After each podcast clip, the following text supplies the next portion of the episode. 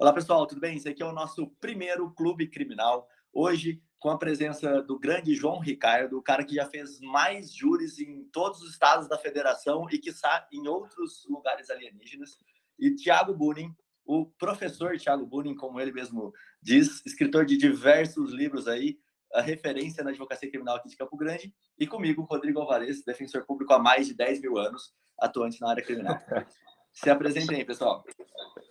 Fala, João. Muito bom, muito bom. Rodrigo, que prazer estar aqui ao lado da nata do Criminal na Prática, Thiago Bunin, você e eu, nesse encontro democrático. Isso aqui é uma espécie de clubhouse, mas que pode entrar todo tipo de pessoas, é, Android, iPhone, e a gente quer fazer isso aqui um encontro diário. Isso vai virar um podcast, não só um podcast onde você ouve. Aqui quem participa ao vivo com a gente pode levantar a mãozinha aqui embaixo, trazer as suas dúvidas e a gente vai conversando aqui numa interação real. Vocês que estão escutando e a gente aqui do Criminal na Prática. gostaria de agradecer a presença de todos que estão aí, agradecer a presença do grande Thiago Buni, nosso mestre aqui, o, o gênio do penal, e Rodrigo Alvarez, nada mais nada menos que o, o defensor público mais pomposo dessa nossa federação. Fala pessoal, eu sou o Thiago Buni, é um prazer estar aqui também hoje com vocês.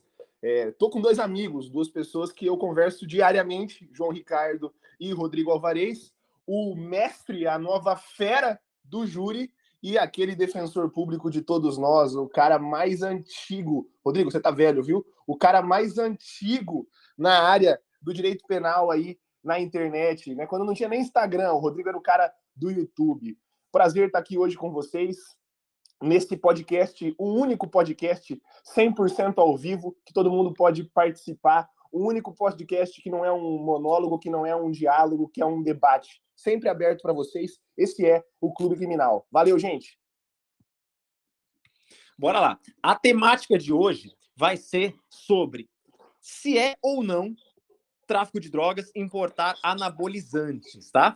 Todo dia nós vamos estar aqui no, no, no, no, Clube Criminal, na hora do almoço, não vamos demorar muito, sempre uma temática transformadora e prática, 40 minutinhos, para que a gente consiga, de alguma maneira, diária, ressignificar os conceitos de advocacia criminal. Esse é o tema de hoje, mas fica aberto para todo mundo participar, só levantar a mãozinha aqui e a gente vai conversando. Vamos lá, Rodrigo.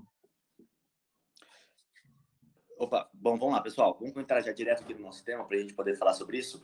É, teve uma decisão super ultra recente aqui do STF. É, e essa decisão, ela foi proferida, deixa eu, deixa eu abrir aqui. Na verdade, saiu a matéria dela no dia 24 de março, agora de 2011. É, e ela teve uma importante alteração nessa questão. E basicamente, o, o caso que vocês vão pegar no escritório de vocês é sobre anabolizante, tá? Importar anabolizante, ele é tráfico de drogas? Esse foi o tema que a gente escolheu aqui para a gente poder discutir aqui hoje. Teve várias mudanças, várias alterações. É legal a gente fazer esse panorama histórico de como tudo aconteceu. Vou deixar o João falar um pouquinho dessa sequência histórica aqui, qual foi a mudança que houve ao longo do tempo e qual foi a mudança atual. Excelente. Então, como vai funcionar uh, nos dias daqui para frente?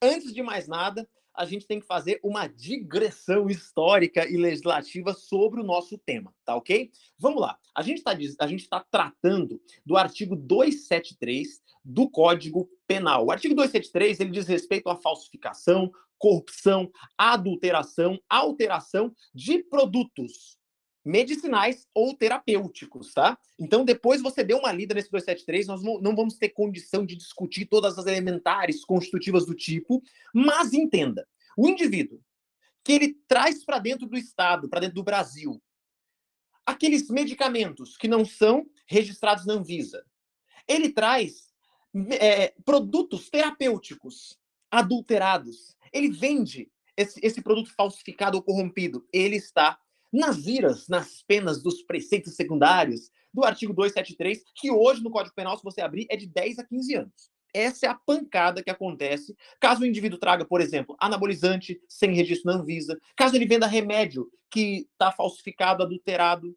ou caso ele venda um mero produto, um creme anti-rugas falsificado, tá? Hoje você é, pegar um shampoo que é falsificado, você está numa pena de 10 a 15 anos. Então, compensa mais o indivíduo pegar um quilo de, de drogas e trazer para o Brasil, se a ideia for, for pena por pena.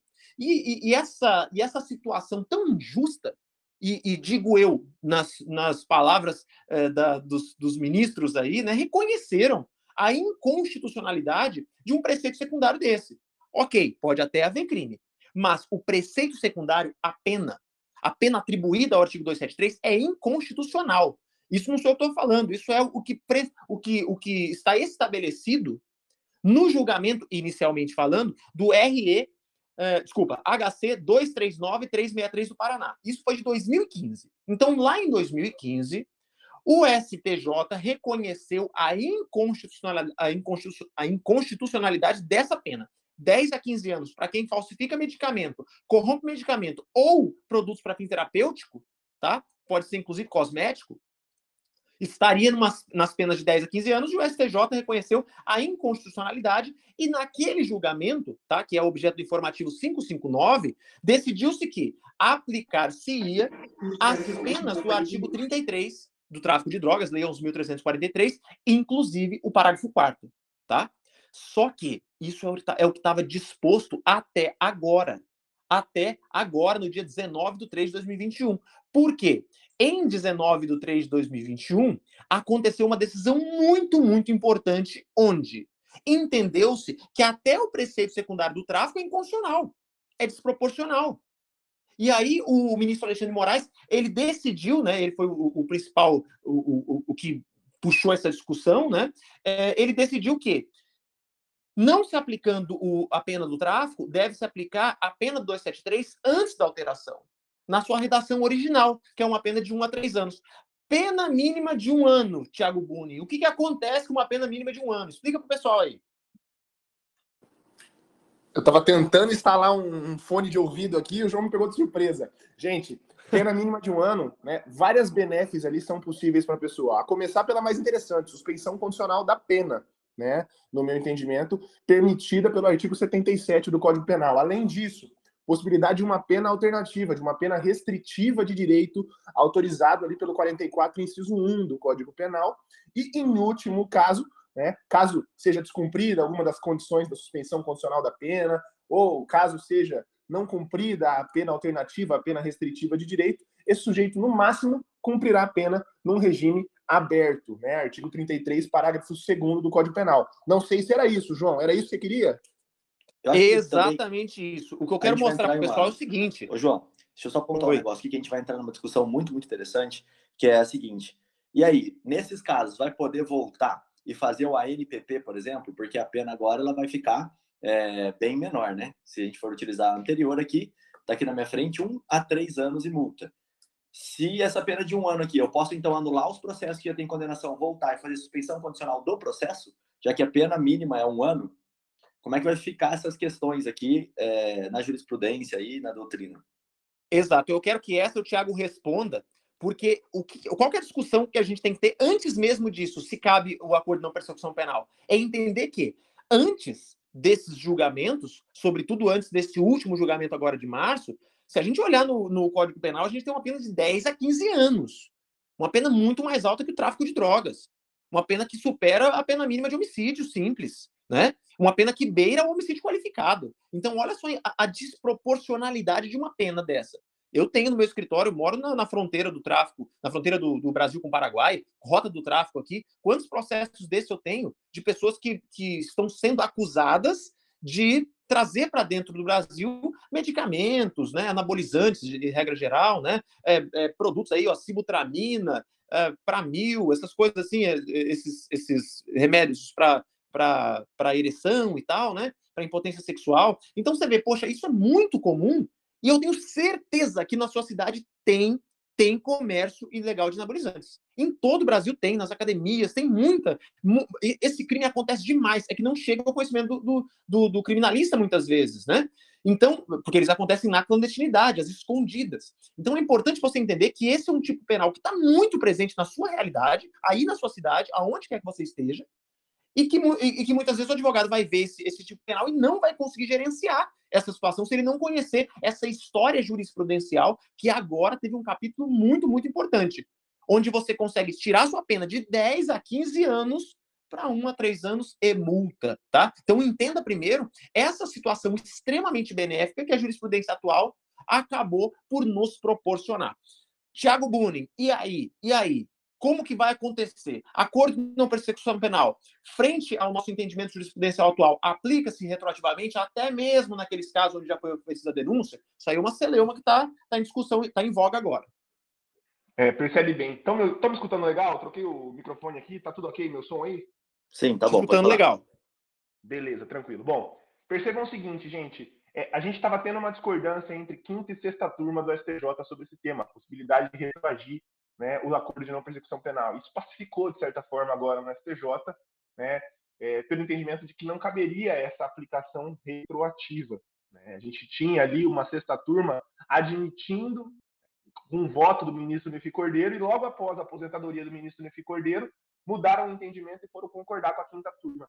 E a gente tem a primeira turma do STF já com algumas decisões em casos de relatoria do ministro Barroso também dizendo que não caberia o acordo de não persecução penal nos processos em que já tivesse denúncia oferecida. Mas fato é, não tenho aqui de cabeça agora, vou ver se eu acho rapidinho só para mencionar para vocês, que no STF há um recurso extraordinário com repercussão geral reconhecida pelo ministro Gilmar Mendes e vai para o pleno do STF a decisão dessa questão, se cabe ou não a retroatividade do acordo de não persecução penal. Mas o que eu digo para todos os colegas advogados? Muita gente me faz essa pergunta, Tiago, mas e aí?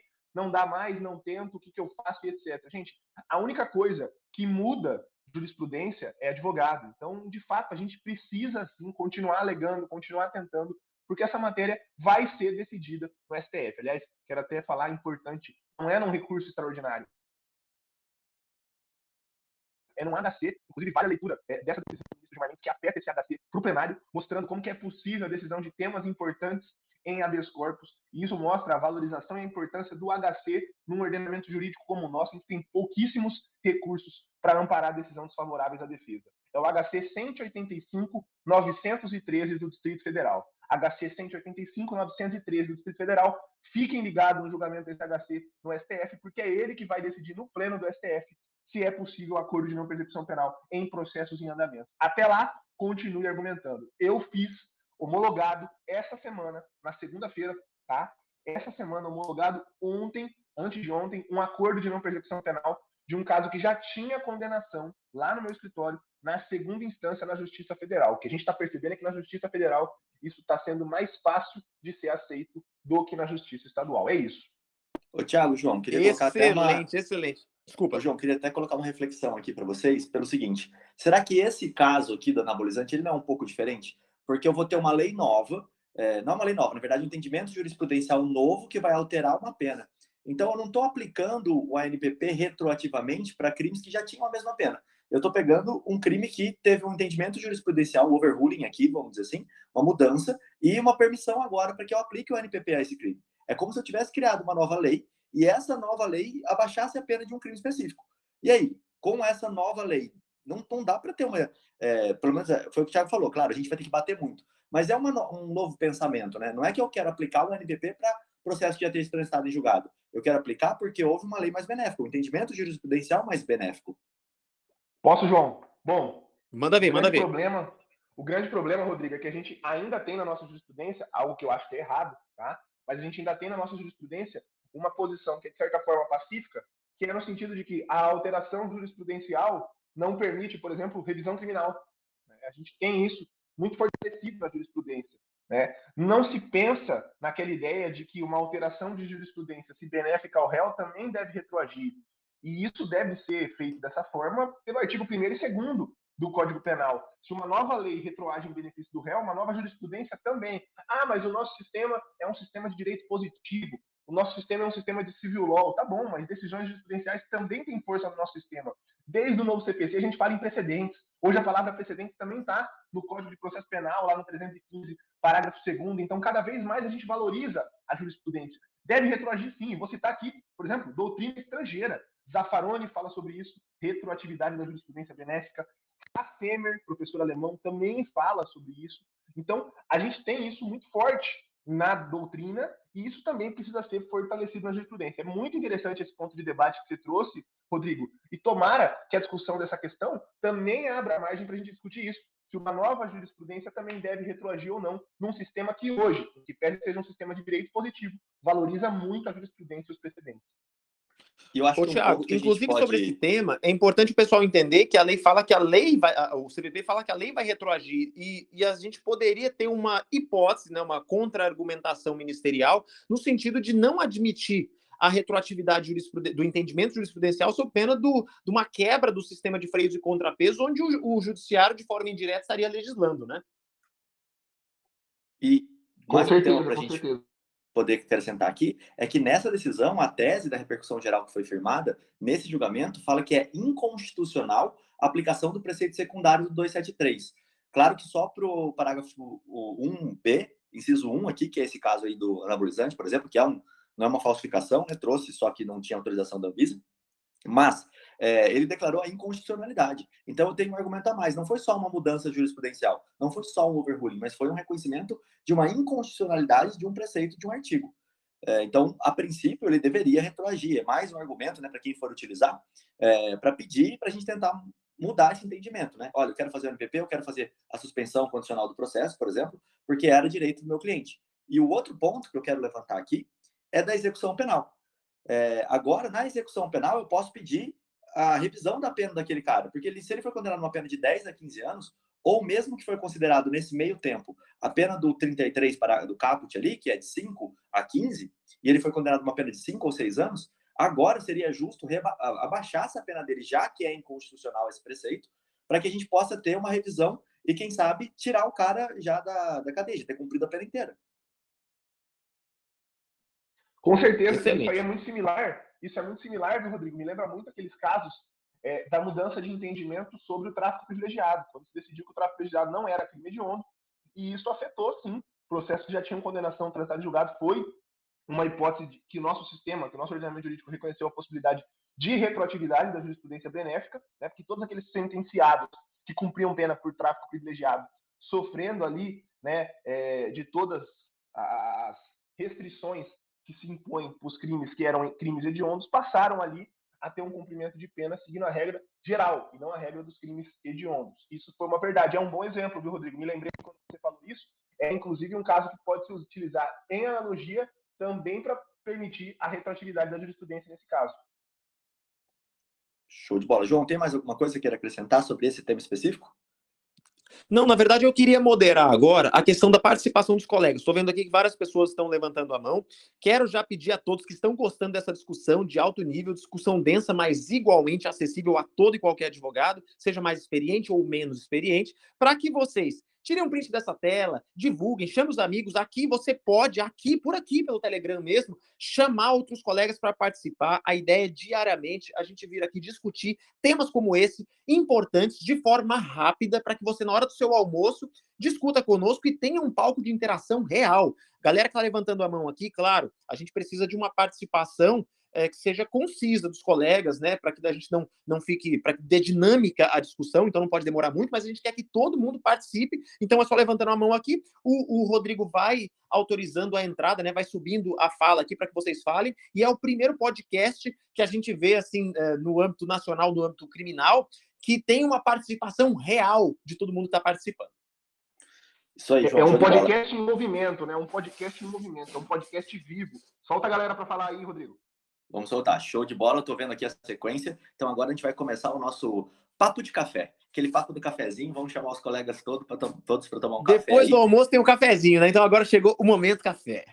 É, cafezinho, papo de café. E seguinte, pessoal, aqui é ditadura, tá? Se falou demais, a gente derruba mesmo, sem nenhum tipo de habeas corpus que vai parar a gente de derrubar. Quero agradecer Seu também o Marlon Ricardo. antidemocrático. que falta de ética profissional. Que, que falta de ética profissional.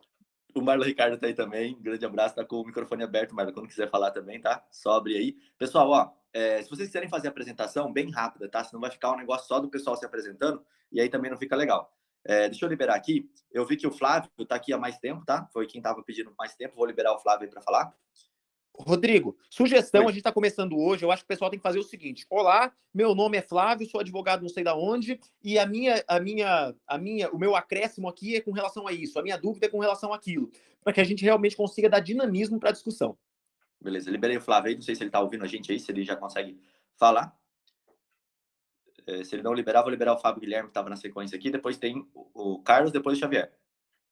Bom dia a todos. Meu nome é Flávio, sou advogado aqui do Espírito Santo. No último dia 5 de novembro do ano passado, tive a visita de policiais civis na minha casa para uma investigação de um processo de São Paulo e encontraram meus anabolizantes em casa, porque treinei minha vida toda jiu-jitsu.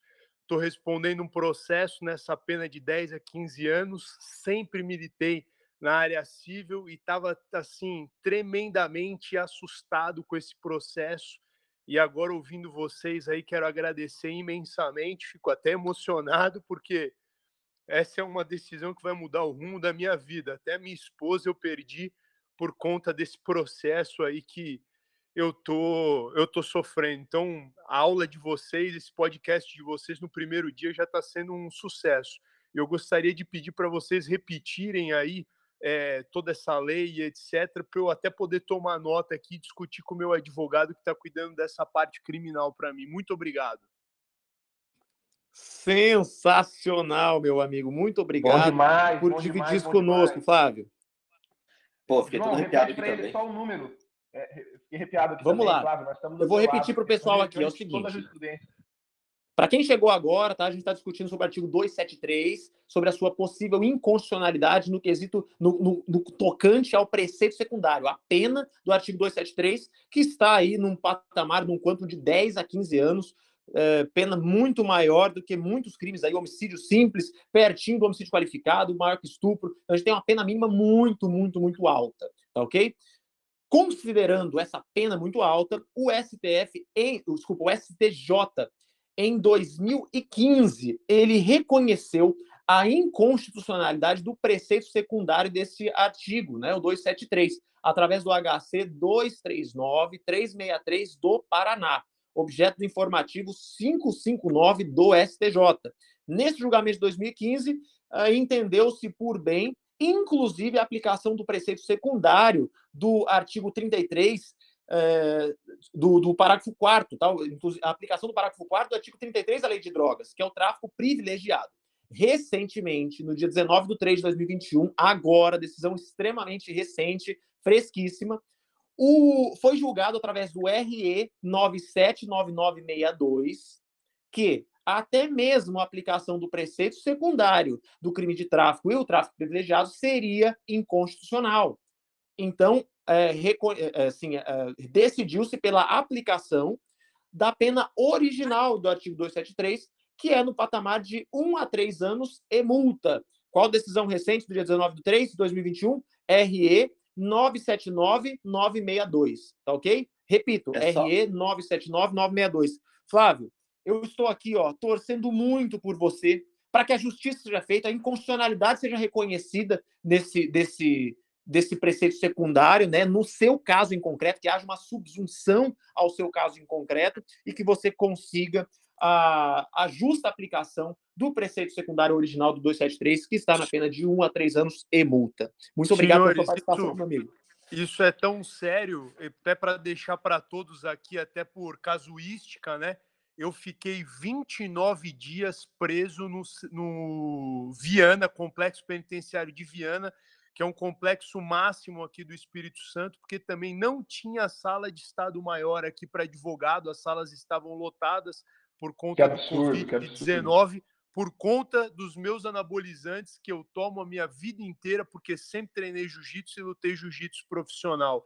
Então, assim, esse tema acredito que ainda vai dar muito que falar, e mais uma vez, é, meus sinceros agradecimentos aos senhores aí por essa ideia brilhante aí de debater conosco ao vivo aqui já na primeira aula. Acredito que foi um grande sucesso. Show, Flávio. Então eu vou dar uma ideia aqui. Se você quiser pegar, só para jogar no Google, tá? O RE 979962, você já vai achar as primeiras coisas que aparecem são as notícias do STF mesmo ali. E, inclusive, daria para você pensar lá com um advogado que está no seu caso, de fazer uma reclamação para o STF, caso o juiz não aceite no seu caso a reclamação ela já vai direto para o STF, com base nessa, nesse tema que tem repercussão geral, é, para poder aplicar no seu caso, é, por exemplo, a suspensão condicional do processo ali. Aí você cumpre ela e encerrou o processo. E quem que é o relator desse caso? Quem que é o relator desse caso, João? Dessa decisão, Rodrigo? Quem que é o relator? Vou abrir aqui, ó. Peraí. É... Porque aí, Flávio, a reclamação, seu caso, se seu caso não chegou ainda no STF, a reclamação, inclusive, vai direto para o relator dessa decisão. Inclusive, dá para pedir a prevenção para ele. Como o relator já deu essa decisão, é muito importante aplicar na sua casa também. Tá? Então a reclamação é muito importante. A reclamação, é, a reclamação nesse caso seria minha audiência uma boa marcada. Minha, audiência está marcada para o dia, pro dia 20 do 10 agora, 1h30 da tarde. O juiz aqui, estadual de primeira instância, que deu minha liberdade provisória, ele deu alegando que não tinha essa necessidade de manter a minha prisão por causa de bons antecedentes, ser advogado e até mesmo por não ter a sala de Estado maior decente para nós advogados aqui. E nisso você imagina, né? Familiares, amigos. Eu saí até na, na Globo, na Band aqui. Flávio, inclusive, é... a gente vai. Vamos falar aí no final quem que é o relator, Rodrigo? Já falei para ele quem que é o relator. Estou procurando aqui. Tá, porque dá tempo, viu, Flávio, de você chegar com essa reclamação no STF antes dessa audiência, já que ele é 20 de outubro. Obrigado, Flávio. Mais uma vez, seu caso aí foi de arrepiar, gente. Muito obrigado pela sua participação e que Deus te abençoe aí. Nós estamos torcendo para dar tudo certo. Traz um feedback do seu caso depois pra gente, beleza? Valeu, Flávio.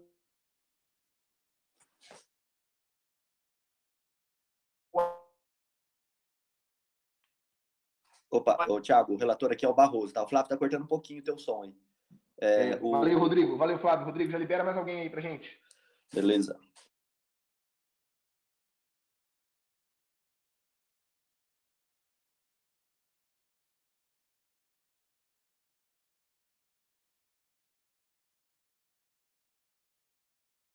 Tô vendo que o Marlon tá por aí. Rodrigo?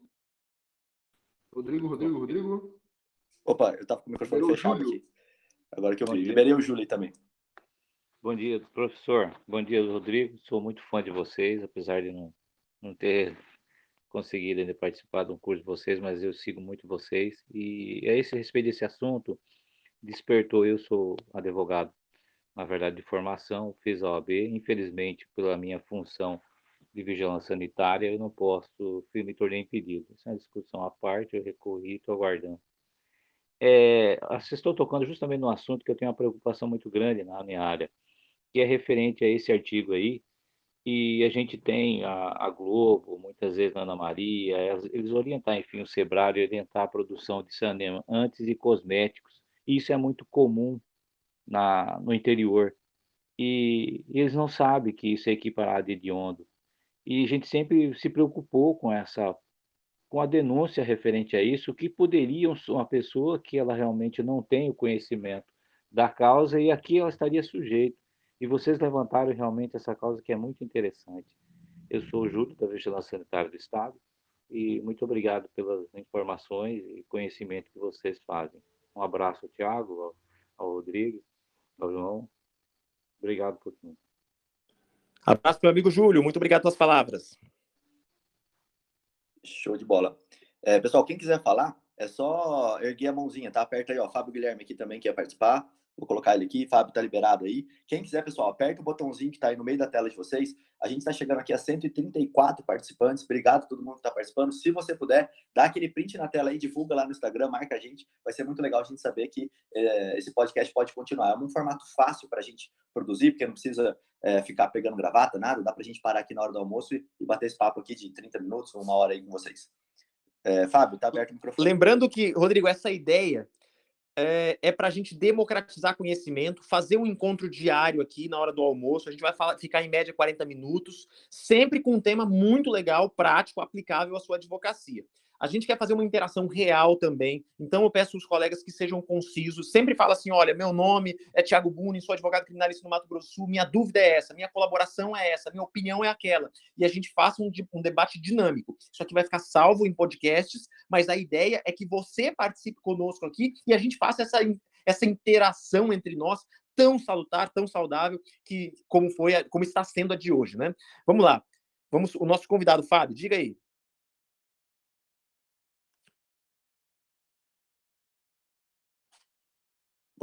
Aproveitar aqui, não sei se o Fábio, se quiser falar, pode falar, tá? Vou liberando as próximas pessoas. O doutor Carlos também estava querendo falar, vou permitir aqui. Doutor Carlos, está ouvindo? Ah, Posso falar? Pode falar, Fábio, vai lá. Enfim, é, um, depoimento impactante. Meu nome é Fábio Guilherme, né? Aí do Flávio, realmente chocante. E assim, só me fez ter mais certeza do investimento que fiz em contratar o curso de vocês por cinco anos. Sugiro a todos os demais fazerem, tomarem aí o mesmo caminho, porque mudou realmente a minha advocacia, a minha maneira de analisar o direito. E entrando no mérito, Rodrigo, uma pergunta que tenho é, é, você falou do Zaffaroni, que fala da, da retroatividade de jurisprudência. Aqui na jurisprudência Tupiniquim, o André Zenkner, ele já falava sobre isso, né?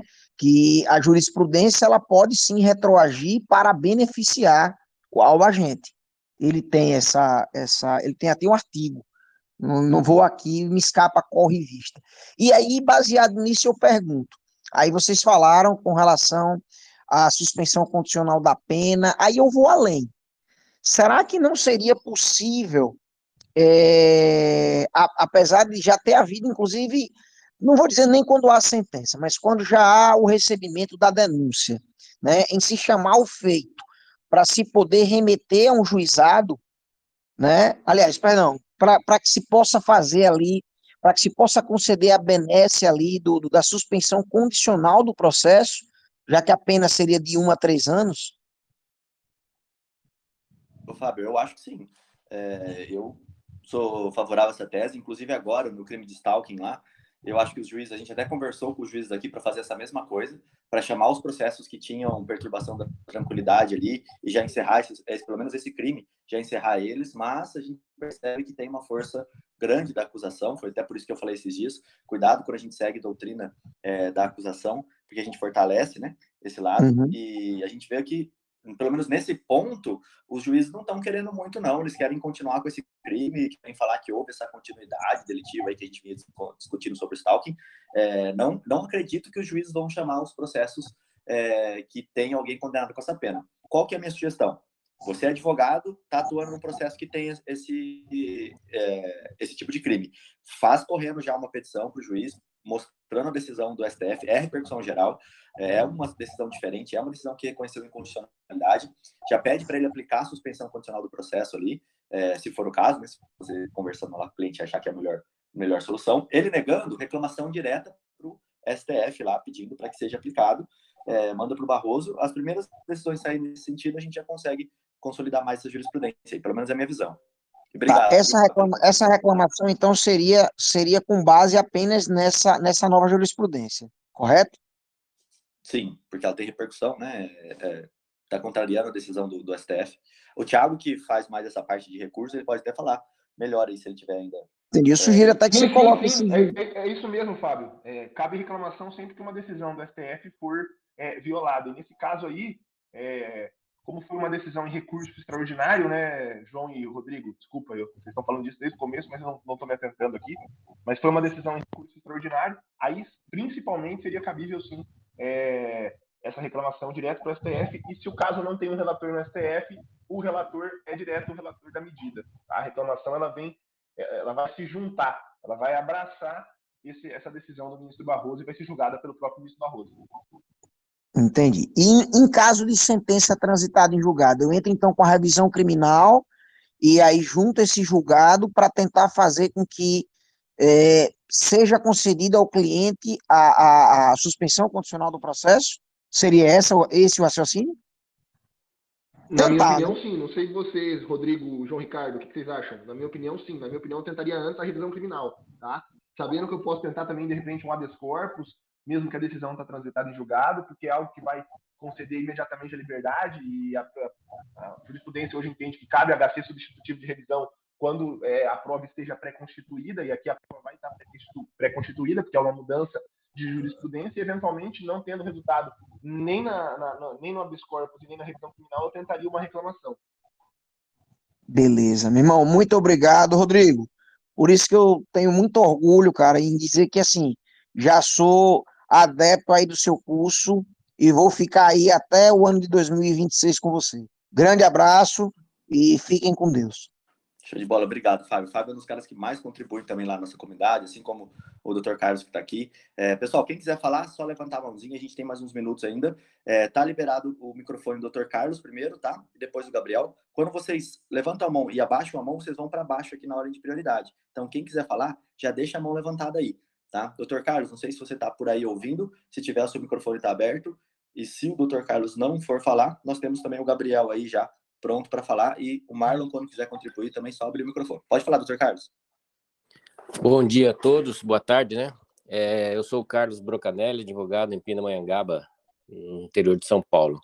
Eu tenho um caso aqui em que o meu cliente foi condenado a 18 anos e 9 meses de prisão, sendo que desses 18 e 9, 6 anos e 3 meses pelo tráfico e 12 anos e meio por ter em sua posse remédio para emagrecer de origem paraguaia ou, enfim, de origem é, de fora. Eu acabei de entrar com um pedido no dia que eu vi essa decisão, em março.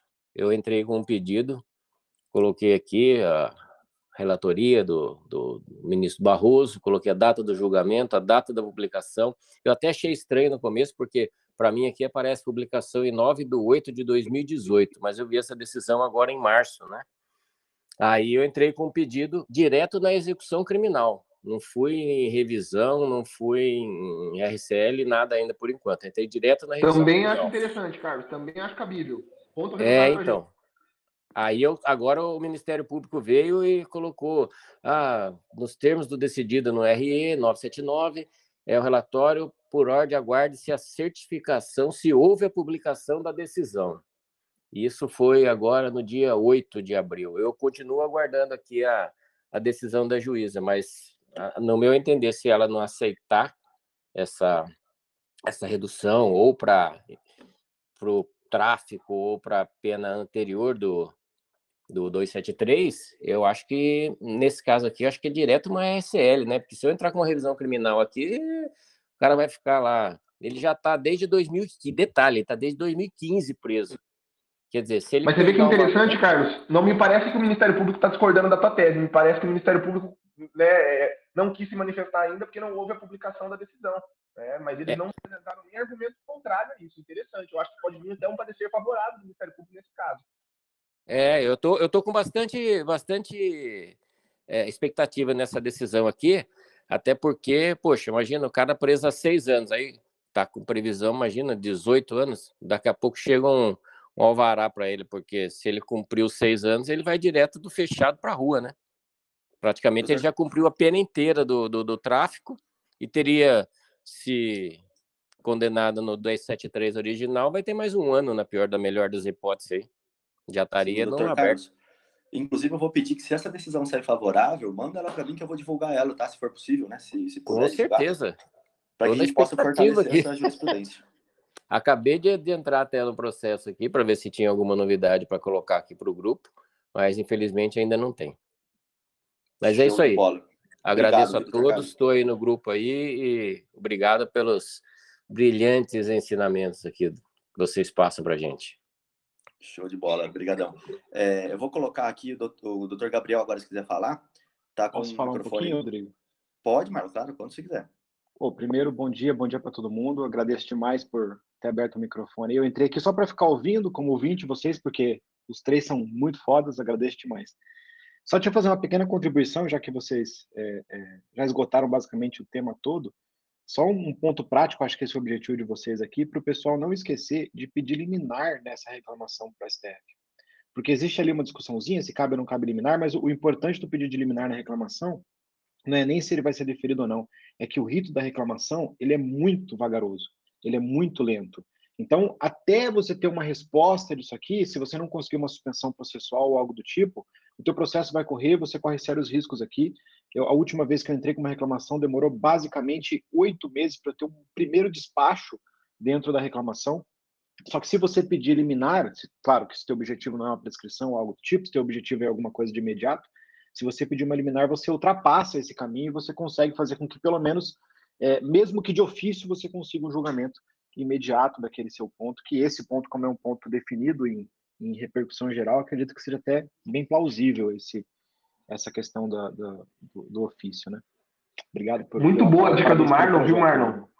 Muito boa a, a, dica do Marlon e até Marlon, por estratégia, em alguns casos do meu escritório, em que seria possível reclamação e também o HC, eu venho tentando antes o HC, porque a depender do tribunal onde você está atuando aí, a decisão do teu tribunal, inclusive de mérito, pode vir antes da própria decisão liminar do STF. Uma liminar em reclamação no STF aí começa, né, em regra aí, pode demorar até um mês, duas semanas e etc. 15, 20 dias é normal. E em alguns tribunais, por exemplo, no TJ do Mato Grosso do Sul, aqui onde eu e o Marlon atuamos principalmente, o João também, aqui a gente tem julgamento de mérito de HC em 20 dias, em 25 dias. Então, às vezes, até compensaria um HC tentando se valer dessa posição, pelo menos para obter uma providência ali é, emergencial, a liberdade do seu cliente, até que seja é, é, apreciada uma reclamação no STF ou não. Eu acho isso importante estrategicamente antes, às vezes, da reclamação, porque se você tiver um resultado negativo na reclamação, por exemplo, na liminar, e essa informação chegar aqui na origem, na primeira instância ou no tribunal, dificilmente depois disso você consiga um HC. Então, em alguns casos, eu até tento o HC antes por estratégia. Ô, Thiago, e lembrando que uma via não exclui a outra, né? Às vezes a gente pode tirar para tudo quanto é lado, entrar com todos com certeza, os mecanismos possíveis. E tem outra. É, a, às vezes o, o HC ele não é conhecido mas o mérito é, mas, o, mas o, o, a liminar é provida, né? Então, eh, necessariamente, às vezes eles falam, pô, a via, a via não foi a, a adequada, mas de, de por, por, decisão ali do, do de, em liminar, há que se ter uma decisão favorável ao seu cliente, né? Tem que ponderar isso aí também. Inclusive, Pessoal, se, se só um pouquinho, Rodrigo, rapidinho, só, só um detalhe, nessa, nessa estratégia fantástica do Thiago, é, não pode esquecer de conseguir o HC aqui, sobe o HC para STJ, para STF, junta no seu pedido de reclamação para pedir a perda do objeto, para evitar que tenha uma decisão conflitante lá. Essa que eu falei de seis perfeito, meses, inclusive, perfeito. demorou seis meses para eles dizerem que perdeu o objeto porque já tinha conseguido a liberdade aqui. Show de bola. É, pessoal, Gabriel, se quiser falar aí, Gabriel, tá aberto para você o microfone aí. É, se o Gabriel não estiver ouvindo, é, o microfone. Não, o Gabriel está ouvindo. Pode falar, Gabriel. Bom dia é, para todos, né? Eu sou advogado criminalista aqui em Vitória da Conquista, na Bahia. É, estou iniciando a advocacia criminal, tem dois anos que sou advogado. Primeiro, quero dizer que sou um fã de, do Thiago Brunner, do João, do Malo, do Rodrigo. Acompanho vocês há muito tempo, vocês são inspiração para minha advocacia criminal. Eu fiquei com uma, com uma dúvida em relação à aplicação do, do acordo de não persecução penal é, se mesmo em caso de condenação, é, seria possível a aplicação do, do acordo de não persecução penal. Vou chamar o mago é... aí do NPP, Thiago Brunin. Ô, Rodrigo, é, Gabriel, aliás. Gabriel, é, cara, como eu disse, né, já dei aquela posição aqui falando que a, a matéria, de certa forma, agora né, entrou em harmonia na quinta e na sexta turma do STJ. A discussão do tema está afetado tá, no STF e pelo pelo, pelo que o ministro Gilmar Mendes posiciona no HC que ele afeta o plenário, o entendimento dele é que retroagiria até para casos com sentença condenatória transitada em julgado. Então, respondendo essa pergunta sua, e pelo que eu já li até hoje, pelo que eu conheço, tem é, uma posição bem importante, talvez daquela que seja a melhor doutrina de parte geral, porque a matéria de discussão aqui é direito penal material, porque isso afetaria na punibilidade do sujeito, né? e não processo penal, e essa é a confusão que a jurisprudência vem fazendo. Então, Leonardo Schmidt de Bem e João Paulo Martinelli têm hoje a melhor doutrina de direito penal, eles têm um livro só de acordo de não persecução penal com essa posição, de que retroagiria sim, tá? E essa posição que eles dão no livro dele está disponível gratuitamente num artigo que eles publicaram naquele site J. Então procura sobre acordo de não persecução penal no site J, esse artigo do Leonardo Schmidt Demen e do João Paulo Martinelli, que eles fundamentam ali o porquê da possibilidade de retroatividade. É a minha posição também no meu livro sobre a lei anticrime, mas não vou ficar aqui me citando. É importante a posição deles e, salvo melhor juízo, é, tá, deve estar tá saindo agora Luciano Anderson também, que é um professor da USP, discípulo do Miguel Reale, que tem é, uma boa doutrina de direito penal, cinco volumes. No último volume dele, agora publicado, quinto volume, ele vem falando sobre isso e eu aposto, não sei ainda, mas eu aposto que a posição também dele vai ser favorável. Então a gente vai ter algumas posições doutrinárias de peso para, é, é, pelo menos, cutucar a orelha do pessoal lá no STF quando for julgar é, esse HC que o ministro Gilmar Mendes afetou o plenário. Show de bola, Tiagão. Valeu. Muito obrigado, Gabriel, aí pela pergunta. É, Xavier, se você estiver por aí também, o microfone está aberto para você poder falar, é, poder fazer sua colocação aí. Obrigado. É, boa tarde a todos os colegas. Eu sou Estênio Xavier, sou advogado aqui em São José dos Campos, no interior de São Paulo.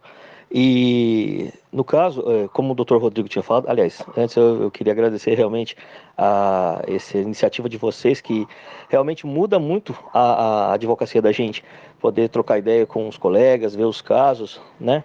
E fora os produ a produção que vocês fazem em, em, nas redes sociais, doutor Rodrigo, doutor Tiago, é, é, doutor Marlon, doutor João Ricardo, é, realmente contribui bastante com o dia a dia da, da advocacia criminal de todos nós. É, doutor Rodrigo, no caso, o senhor estava falando, eu também tive essa, esse entendimento da, desse julgado é, ser como uma, uma, novatio, uma novatio legis, no caso Imeli, né, que vai favorecer o, o, o réu. E, enfim, e eu queria saber como é que, é, qual que seria a melhor estratégia na, na, na visão de vocês, né, desses julgados, né, dessa, dessa mudança, no caso da execução criminal né, para o cliente. Como que seria o que seria melhor eu, fazer aplicar isso para o cliente que, que foi já está é, cumprindo a, a, pena dele e agora com essa mudança, porque eu também entendo que deveria retroagir. Se para beneficiá-lo, deveria retroagir. Legal. Eu acho que o, é, o Carlos colocou aqui vai ser a melhor solução, pelo que a gente viu, né? Até na prática. O doutor Carlos aí falou. Fazer o um pedido direto na execução e esperar para ver o que o juiz vai decidir. É, a gente sempre brinca, né, que o direito penal é guerra, a gente tem que ficar lutando, e a ideia é essa, tem que pedir. E acho que o Mário e o Thiago também falaram bastante disso agora no final aqui. Eu acho que são essas as estratégias aí que eu vejo que são mais. Se alguém quiser pontuar também, acho que essas são as estratégias mais coerentes aí. Fazer o pedido lá na execução, se negado, subir com o HC e, e a reclamação. Ok, muito obrigado pela, é, pela oportunidade de participação de você, com vocês. Obrigado. Show, obrigado, Tiver. Show de bola. Pessoal, a gente já vai caminhando aqui para o nosso final, para também que a gente, senão a gente fica aqui a tarde inteira falando, né? Muito obrigado a todo mundo que participou. Vou abrir a palavra para todo mundo. Antes, não sem antes pedir aquele print, tá? Que vocês tirem aquele print e compartilhem lá se vocês gostaram dessa iniciativa, se vocês querem que a gente continue aqui todos os dias falando. Fala, João.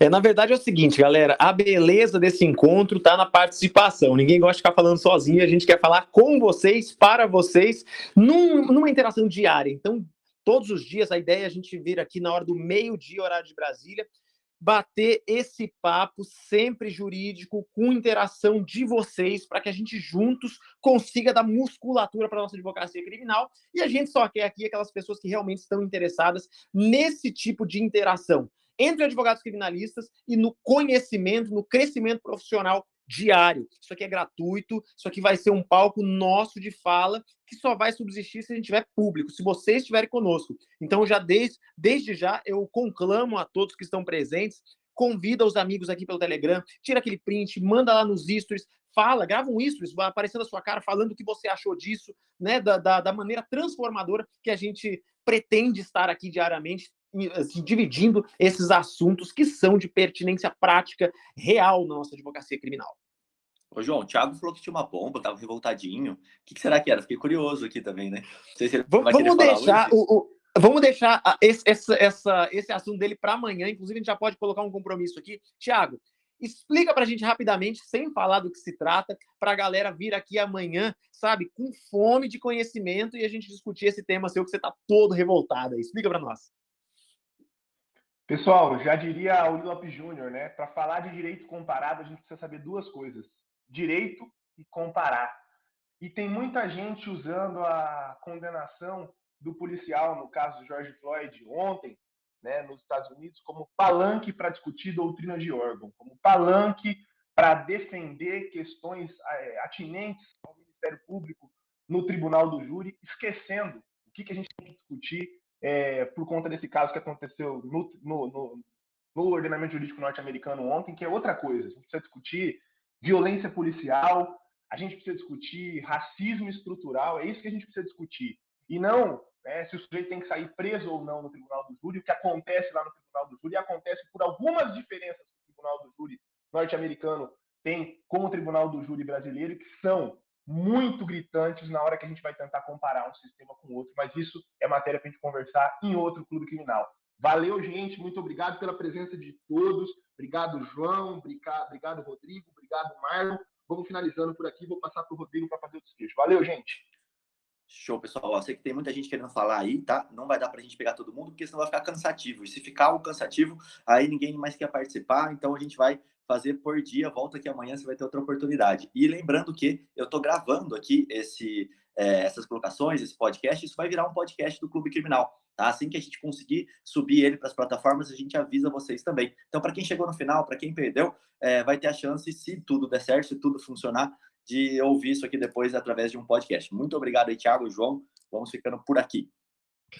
Obrigado, galera, que esteve aqui conosco. Agradeço na, nas pessoas de Tiago Buni, Rodrigo Alvarez, Marlon Ricardo, que estiveram conosco, e todos os colegas advogados criminalistas. Quero agradecer a presença de cada um de vocês. É a presença massiva desses advogados que vai fazer esse momento de interação ser tão especial e agregador. Forte abraço. Amanhã nós temos essa bomba do Thiago Burin ao meio-dia. Então não perca, avise seus amigos e nos encontramos nesse podcast real, interativo, ao meio-dia, horário de Brasília, diariamente. Se tivermos público, é claro, né?